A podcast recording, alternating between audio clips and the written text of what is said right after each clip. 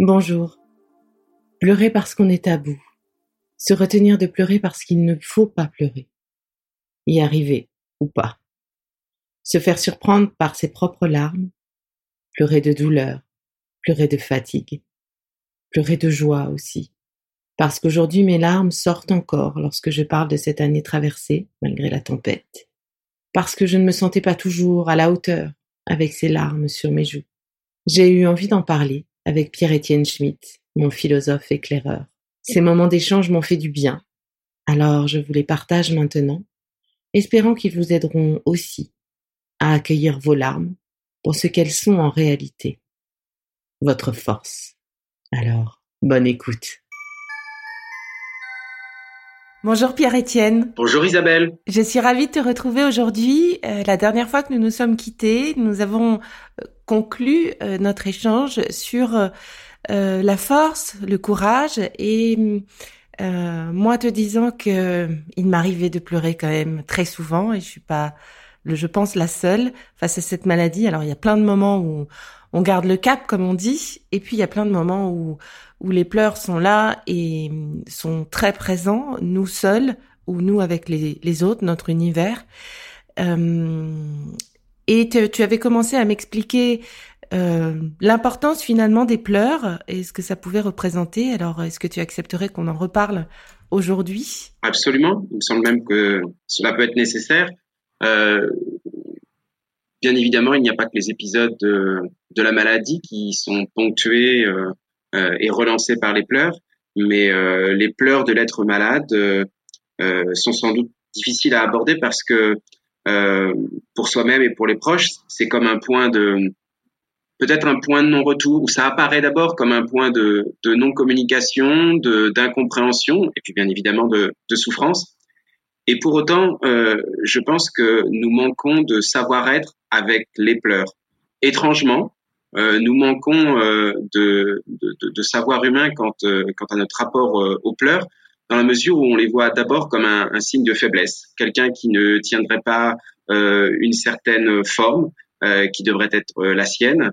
alors on accordera aisément aux enfants le droit de encore un peu pleurer, mais, mais, mais, mais une présence humaine digne euh, on, a du mal à la concevoir comme euh, pouvant pleurer, dans, la mesure où euh, il faut bien distinguer encore une fois pleurer et, et, et, pleurnicher. Et il y a aussi, enfin ça a été pour moi le cas, essayer de ne pas pleurer devant ma fille. quand je lui ai annoncé la maladie, quand parfois elle, voilà, il y a des moments de la maladie et des traitements qui sont extrêmement douloureux et tu peux pas faire autrement que de pleurer euh, ou de crier de pleurs euh, parfois. Enfin, ça a été à un moment donné le cas pour moi. Euh, cette représentation tout d'un coup de cette mère qui devant sa fille est, est en pleurs, comme pourrait être un enfant normalement devant voilà, enfin de, cet échange de rôle d'un coup, c'était un peu compliqué à gérer ces pleurs. Mais qu'est-ce qu'on attend d'un père ou d'une mère qui euh, n'aura pas le droit euh, de pleurer euh, devant ses enfants? Je, je, pose la question, hein, je, me la pose aussi. Je, je n'ai pas la réponse, mais euh, dans quelle mesure euh, ce serait désapprendre quelque chose euh, à ses enfants que un aveu de faiblesse. Un aveu de faiblesse, mais mais, mais parce qu'on considère d'abord les pleurs comme comme comme un, un, un, un aveu de faiblesse, et, et peut-être que les pleurs ne, ne relèvent pas de de la faiblesse. peut-être que les pleurs mmh. relèvent euh, de, de, notre humanité, de toute notre humanité. Et euh, euh, on, on, pleure toujours d'une douleur qu'on ne parvient pas à manifester autrement, ou on pleure encore les mots qu'on qu'on ne peut pas dire, qu'on ne sait pas dire.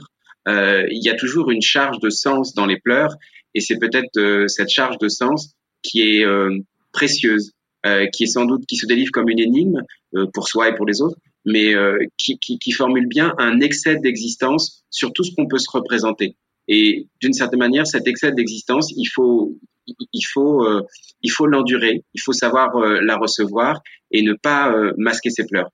Mais, mais, mais les pleurs doivent être accueillis parce qu'ils font une partie de cette expérience de l'être malade dont on parlait. Et ça, ça, ne relève pas d'une faiblesse, ça relève juste d'un lot d'un lot propre à, à, à notre notre présence au monde.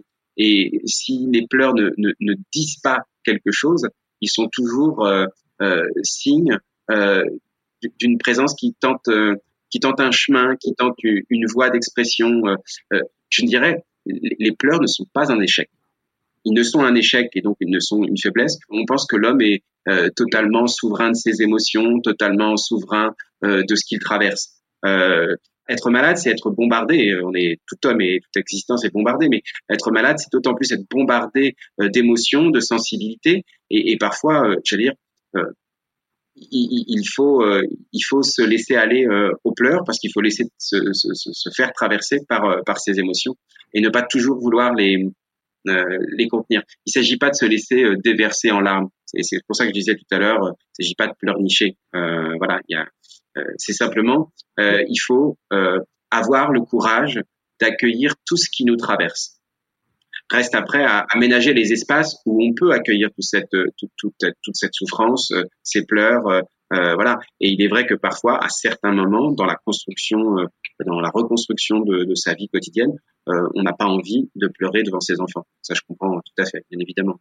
Mais du coup, Pierre-Étienne, si je t'écoute, effectivement, on, on refait euh, le lien avec euh, ses pleurs et accepter de pleurer et que finalement c'est aussi que c'est aussi du courage que d'accepter à un moment donné de, de pleurer mais mais ces pleurs devant sa fille ou d'autres devant son chéri quand quand on est submergé est-ce que malgré tout c'est quand même pas montrer à quel point je suis fragile ou, justement affaiblie par cette maladie? Sans doute que socialement, psychologiquement, euh, les pleurs euh, manifestent aussi une forme d'affaiblissement. Euh, mais l'affaiblissement ne signifie pas que tu es faible. Euh, la faiblesse comme la force, ce, ce, sont des, ce sont des dynamiques. Euh, et c'est pas quelque chose, ça montre pas une propriété, un caractère d'être faible. Il y a des moments où on traverse où effectivement on va avoir plus de mal à à s'accepter, à accepter tout ce qui nous tombe dessus, à accepter, euh, euh, à supporter euh, cette souffrance. mais encore une fois, il ne faut pas lire les pleurs comme le signe d'une faiblesse constitutive ou d'un être faible, d'un caractère faible, mais comme le lot de, la fragilité humaine et d'une fragilité humaine qui, tout d'un coup, dans l'expérience de l'être malade, se redécouvre. Cette fragilité au quotidien, euh, on supporte l'injonction d'avoir à la cacher.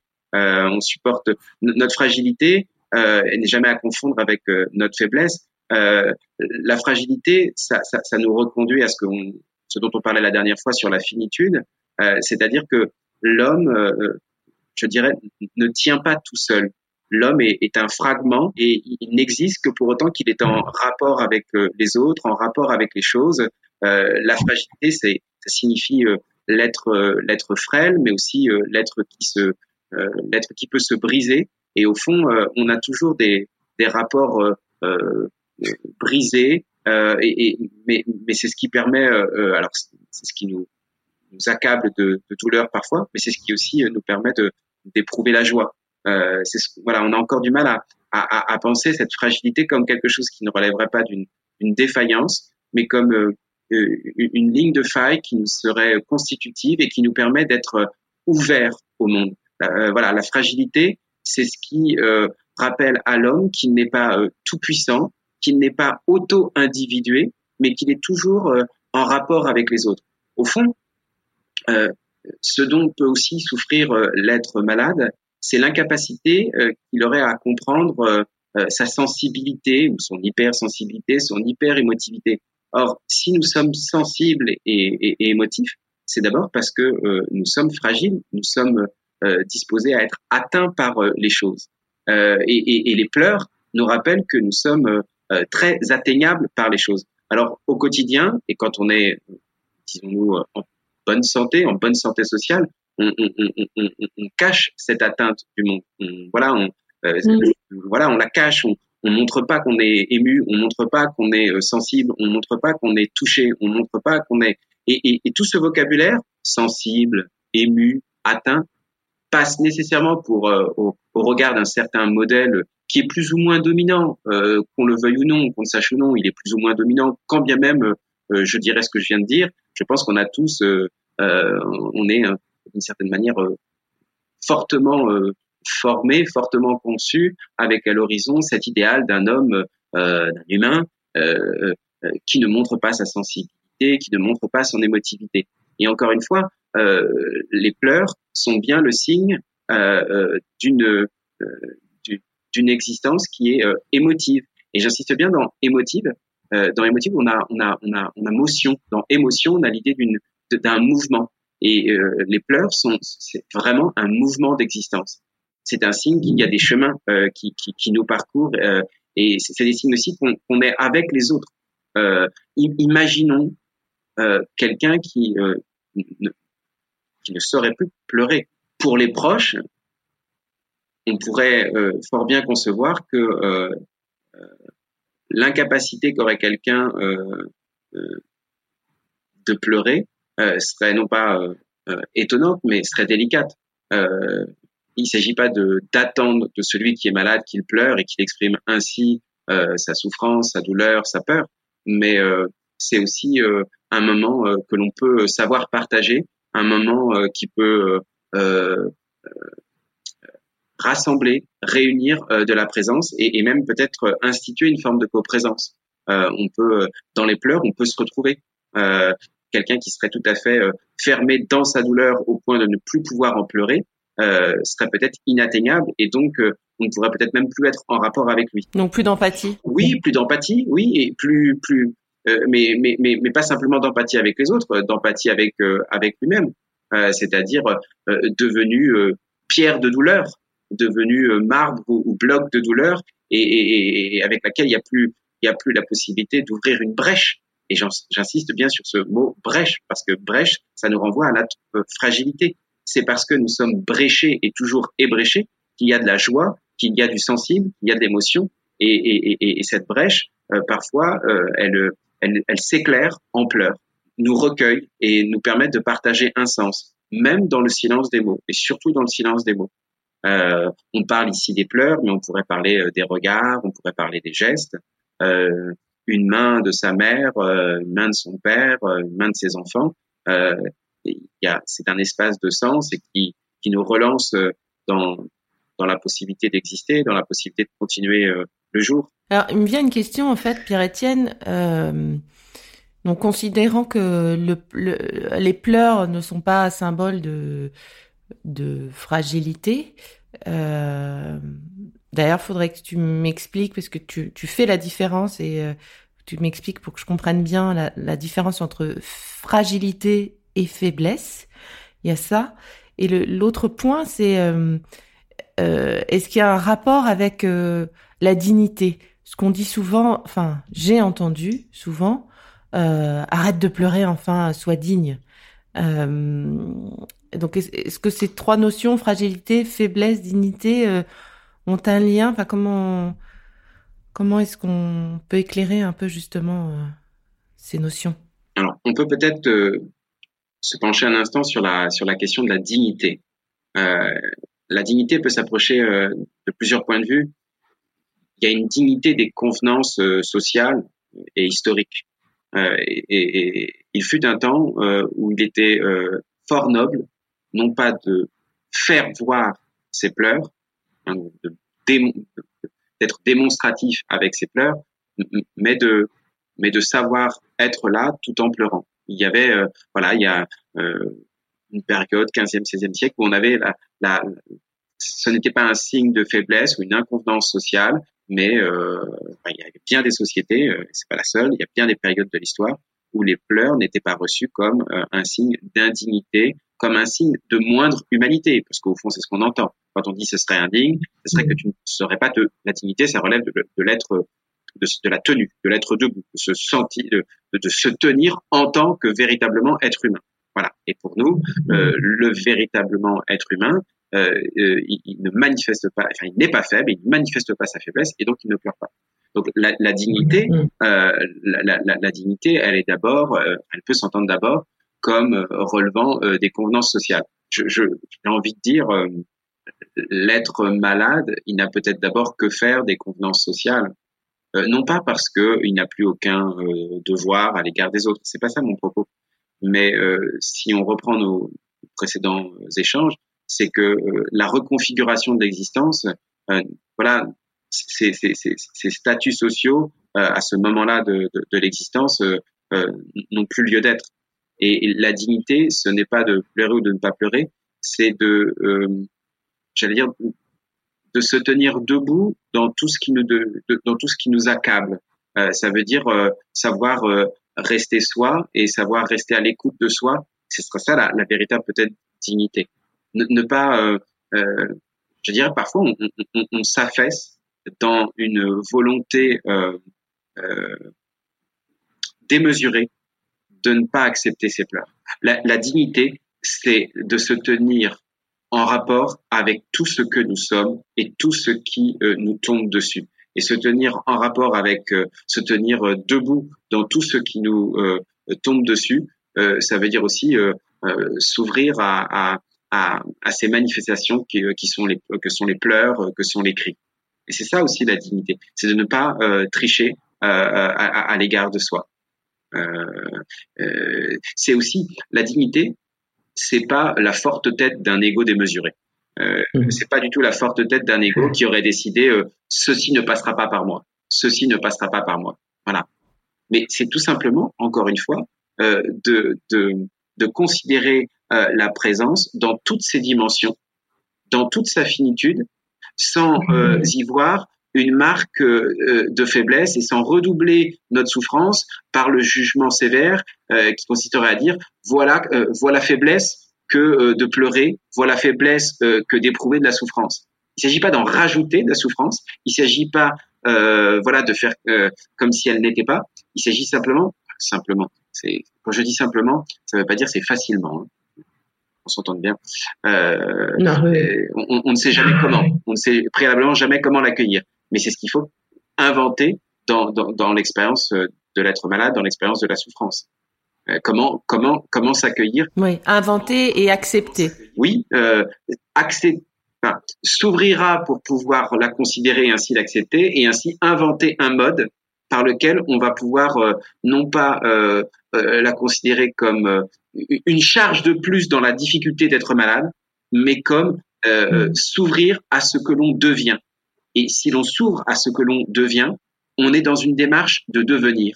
On est dans la puissance. On est dans la puissance du devenir. Et on n'est pas dans le jugement de savoir si on est fort ou on est faible. La force et la faiblesse, c'est du statique d'une certaine manière. C'est du, c'est de la quantité de euh, en plus ou en moins. Et on n'est jamais moins homme ou plus homme. On est toujours entièrement homme.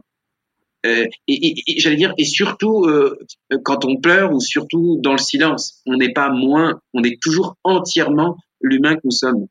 Et, et par les pleurs, euh, j'insiste à nouveau sur ce point, la fragilité que nous avons à, éprouver dans les pleurs, c'est de la puissance d'existence. Oui, se voir jugé par quelque chose d'autre que soi, ou, se juger soi-même de, ne pas avoir été assez forte pour ne pas laisser les larmes monter quand on l'annonce euh, à notre fille, c'était mon cas, ou euh, à notre univers. À un moment donné, non, en fait, il n'y a pas besoin de se rajouter cette charge et, effectivement, ton éclairage est,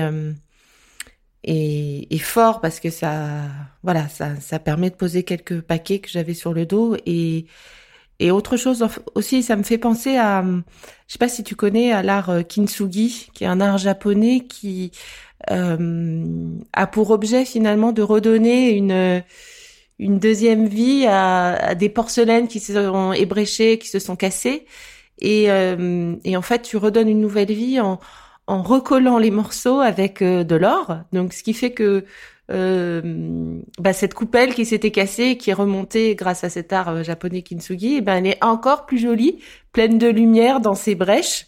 Euh, ben, finalement, c'est ce qu'on est, euh, c'est sans doute ce qu'on accepte d'être, euh, pleine de lumière dans nos brèches quand ben, on laisse s'abandonner nos, nos larmes monter et, et, et qu'on montre ben, voilà tel qu'on vit ce moment.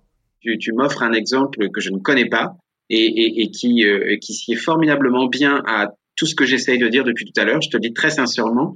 Euh, il faudra que tu m'en reparles encore. Euh, pourquoi? Euh, Si je peux, voilà, essayer de, de, mais vraiment, c'est, je suis très enthousiaste à l'idée de, de, voilà, de, de, cet exemple et de découvrir un, peu, d'un peu plus près de ce dont il s'agit. Revenons à la fragilité. Étymologiquement, ça veut dire bris. Parfois, les pleurs, les pleurs, parce qu'ils disent ce qu'on ne peut pas dire, euh, sont cet or dont tu parlais tout à l'heure, qui nous permettent de nous recueillir euh, et qui permettent de rassembler, pas simplement ma présence individuelle, mais de rassembler euh, euh, et de configurer une forme de coprésence, de rassembler des présences, de configurer une coprésence qui permet de, tenir encore au monde, c'est-à-dire de tenir encore un espace de sens avec celles et ceux que, j'aime.